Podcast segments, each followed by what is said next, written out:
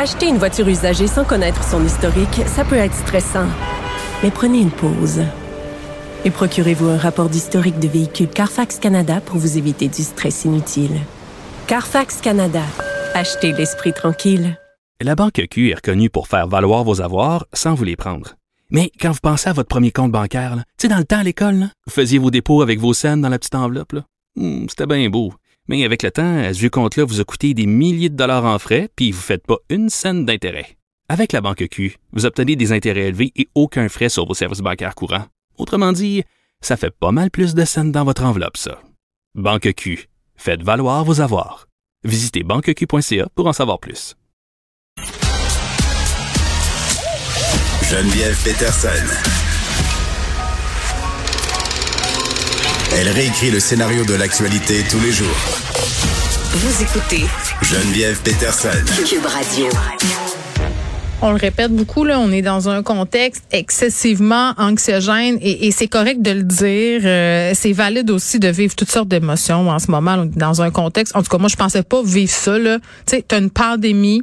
Là, on passe au travers de la pandémie. On a l'impression de voir la lumière au bout du tunnel. Là, boum, sixième vague pointe à l'horizon. Tout ça sur fond de guerre hein, en Ukraine.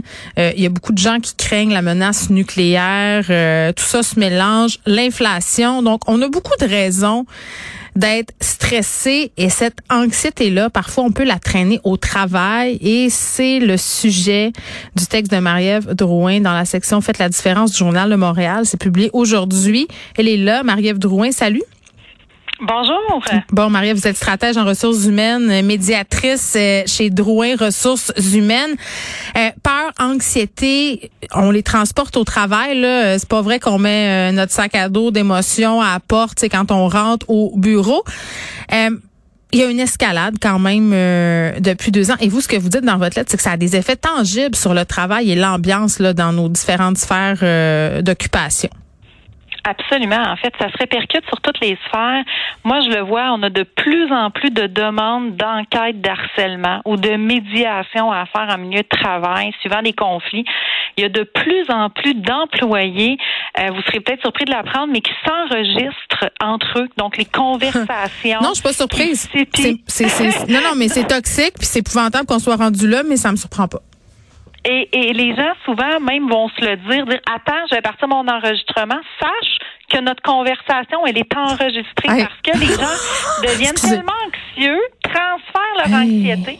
Donc, Bonjour l'ambiance. Bonjour l'ambiance, Madame Drouin. C'est c'est incroyable. Et j'ai des gestionnaires qui deviennent paralysés, qui disent, écoute, moi, je, je, je c'est une conversation tout à fait normale, mais le fait de savoir qu'elle m'enregistre sous, sous un ton un petit peu, je t'enregistre pour te poursuivre, ça, ça, ça m'enlève tous mes moyens. Donc, je ne sais plus comment agir, je ne sais plus jusqu'où je peux aller. Et là, on voit des plaintes d'harcèlement à pu finir, des gens partir en congé maladie, mm. euh, avoir de la difficulté à revenir. Et là, l'entrepreneur est pris avec toute cette espèce de melting pot d'émotions en plus de vivre lui-même de l'anxiété parce qu'il demeure un humain derrière tout ça, il devient avec des employés qui sont anxieux et d'autre part, des employés qui lui demandent cette année des augmentations assez faramineuses parce que l'inflation est là, parce hmm. qu'il y a pénurie de main-d'œuvre qui s'est encore accentuée. Et là, l'entrepreneur, moi, j'ai des clients qui m'appellent en me disant, Marie, je me lève le matin, j'ai mal au cœur. Je sais pas quelle brique va me tomber sur la tête aujourd'hui en rentrant au bureau. Je vais hmm. avoir une démission, une négociation, une plainte d'harcèlement. Les gens ne savent plus quel bout prendre. OK, mais là, dans ce que vous me dites, il y a plusieurs choses. Madame Drouin, euh, il y a des choses inquiétantes. En tout cas, moi, ça m'interpelle de me dire que le climat s'est détérioré à un tel point où presque euh, on se considère comme des ennemis au travail. Oui. Je veux dire, où est passée la, la collégialité, euh, l'amitié qui peut découler parfois de certaines relations de travail? C'est comme si tout le monde se méfie de tout le monde. Puis c'est vrai qu'aussi, euh, puis ça c'est pas dans votre lettre, c'est une réflexion personnelle. Depuis qu'il y a eu MeToo, euh, ça a eu des effets très très positifs. Ça on peut pas se le cacher, mais cette espèce de paranoïa qui s'est installée, la peur de dire la mauvaise chose, de poser un geste qui pourrait être mal interprété.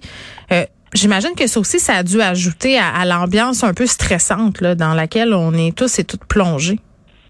Ben, faut pas oublier que ça fait deux ans qu'on est en pandémie et qu'on est beaucoup plus reclus. Donc, les gens ont beaucoup plus le temps de réfléchir ou de ruminer un petit peu ce qui s'est passé au bureau. Donc, si un collègue m'a dit un commentaire euh, qui a pu être mal interprété, là, les relations à distance hein, peuvent être un peu le, le, principe du téléphone arabe, peuvent être mal interprétées. Ben, les maudits textos puis les, courriels. Mots, ben oui. Ben, c'est, c'est pas interprété de la même façon. Et là, la personne, le fait de ne plus pouvoir connecter avec l'humain, le fait que la personne soit stressée avec les enfants, les garderies qui ferment, les écoles.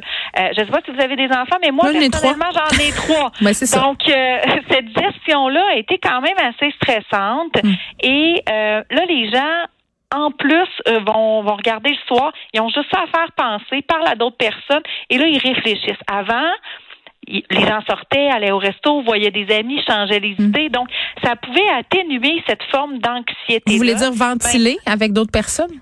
Ventiler avec d'autres personnes, changer. Et là, les gens réfléchissent à ça et ça prend une proportion qui est complètement différente hmm. du passé. Mais c'est où on se parle plus? Parce que, tu sais, euh, mettons, euh, on donne un exemple. un collègue de travail me dit quelque chose ici euh, que j'interprète mal. Au lieu de dire, hey, j'étais pas bien quand tu me dis ça, pourquoi tu me dis ça, on, on est vite comme aux barricades.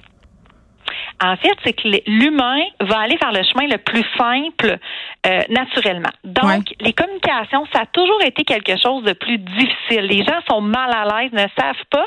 Et malheureusement, les entreprises ont trop pris pour acquis que les gens allaient se parler, mhm. alors que les gens ne savent pas se parler. Donc, on donne de plus en plus de formations, des ateliers sur la communication, comment communiquer, comment aller valider ma perception? J'ai mhm. peut-être mal pris, comment je vais aller le faire sans avoir l'air de la chialeuse non plus? Parce que beaucoup de gens qui ne parlent pas en disant, ben là, il va encore dire que je mets, je, monte d'un rideau, puis que. c'est une hystérique. je me plains tout le temps. exactement. Alors que dans le fond, les gens doivent juste communiquer. Même chose sur les, les entrepreneurs. On pensait à ils ont tellement été débordés où on revient notre modèle d'affaires. On gère la COVID, toutes les toutes les règles applicables qui ont oublié de focuser sur l'humain, sur comment on fait pour reconnecter. Et aujourd'hui, les gens retournent en, en, en présentiel sous une formule hybride. Et j'ai très peu d'entreprises qui ont pensé dire est-ce que je devrais former mes gens sur dire quand je suis en présentiel, quelle tâche je privilégie, comment je fais pour optimiser le présentiel et optimiser le télétravail parce que les deux ont des bons côtés, mais s'ils sont bien utilisés. Donc, on a une chance inouïe, mm. mais personne le fait parce qu'ils se disent, oui, mais ça doit être naturel. Malheureusement, non. Et on le voit dans notre vie de couple. Comment de fois on dit, oui, mais il me semble que c'était clair, puis il me semble que j'aurais pas eu besoin de le dire. Et là là. Alors que, oui. faut pas prétendre savoir que les gens vont penser à ça et plutôt informer. Oui. Les entreprises qui s'en sortent le mieux actuellement, j'ai des entreprises qui ont un taux de roulement extrêmement bas. Ils fidélisent leurs employés, mais qu'est-ce qu'ils font? Ils font régulièrement des sondages de climat organisationnel à l'interne. On a donné de la formation à l'argent au niveau de la communication. Hmm. Euh, maintenant que la formule hybride revient, qui reviennent en présentiel, on a donné un petit atelier pour dire comment on peut optimiser votre travail en, hmm. quand vous êtes en présentiel. Comment vous pouvez en profiter pour connecter avec votre votre collègue. Ouais, ben là, moi c'est ce bout-là, là, Madame Drouet, dans votre lettre. Où, euh, non, c'est pas que je décrochais, mais je me disais c'est une belle idée, mais concrètement, ça marchera jamais. Tu sais, quand vous dites que le contexte dans lequel on est, c'est comme une occasion en or pour les employeurs, par exemple, de reconnecter avec leurs employés. Oui, tu sais, c'est super, puis on voudrait tous ça, mais j'ai l'impression que dans le dans le vrai monde, dans le pratico-pratique, ça arrivera pas là. C'est c'est, on n'a pas le temps. Ça arrivera pas?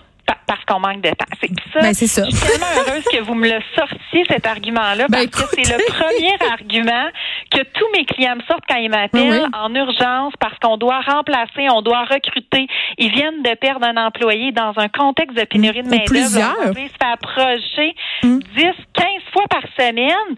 Et là, je leur dis, combien de temps ça va vous prendre? Recruter, brûler les gens. Eux, ils vont devoir reformer, recommencer, passer les entrevues. S'ils avaient remplacé ça par un petit pep talk le matin de 15 minutes, il n'y aurait pas eu à gérer ça. Donc, la question de temps, c'est hmm. ça demeure et ça demeurera toujours un choix. L'entrepreneur qui prend pas le temps de faire sa planification stratégique parce qu'il est dans l'opérationnel, un jour ou l'autre, il pourra plus développer ses ventes. Il va avoir outrepassé les, hmm. ses concurrents vont être rendus en avant. Puis lui, il va regarder la parade puis il va dire ben oui, mais j'avais pas le temps. Il a pas pris le temps ouais, puis de, de, bien faire les je choses. pense aussi Donc, que demeure un choix. pendant plusieurs années, les employeurs ont eu le beau rôle euh, parce que ça cognait aux portes pour travailler. Là maintenant, euh, j'ai envie de dire que le gros bout du bat, c'est peut-être plus les employés qui l'ont. C'est drôle parce que euh, j'ai l'impression que dans le système d'entreprise dans lequel on est, souvent les employeurs sont peu enclins à se remettre en question. Tu sais, ils se disent, bah, écoute, euh, si c'est pas lui, ça sera un autre. Euh, alors que, tu sais, euh, parfois peut-être qu'ils gagneraient à le faire, à se remettre en question puis à réfléchir euh, justement sur pourquoi les gens restent pas, pourquoi les gens s'en vont, qu'est-ce que je pourrais améliorer. Souvent, c'est c'est l'attitude, c'est un privilège de travailler chez nous. Mais là, Ouais. maintenant, les gens ont le choix.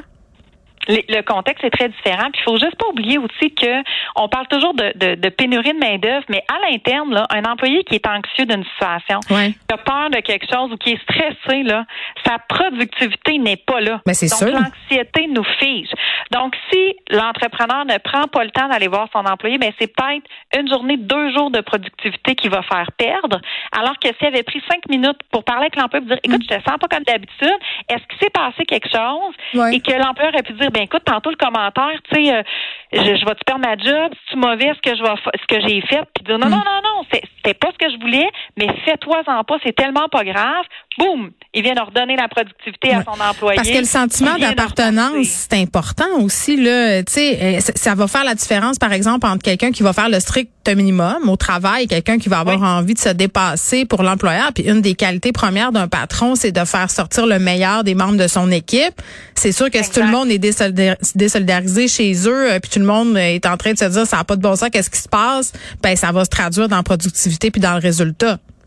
Absolument, puis ça va lui enlever du temps. Les entrepreneurs qui ont le plus le temps de rencontrer leurs gens, c'est ceux qui ont au départ fait le choix de les rencontrer, qui ont augmenté leur productivité par le fait même parce qu'ils ont développé leurs gens, ils les ont fidélisés, donc ils n'ont pas eu tout le temps à recommencer et recommencer.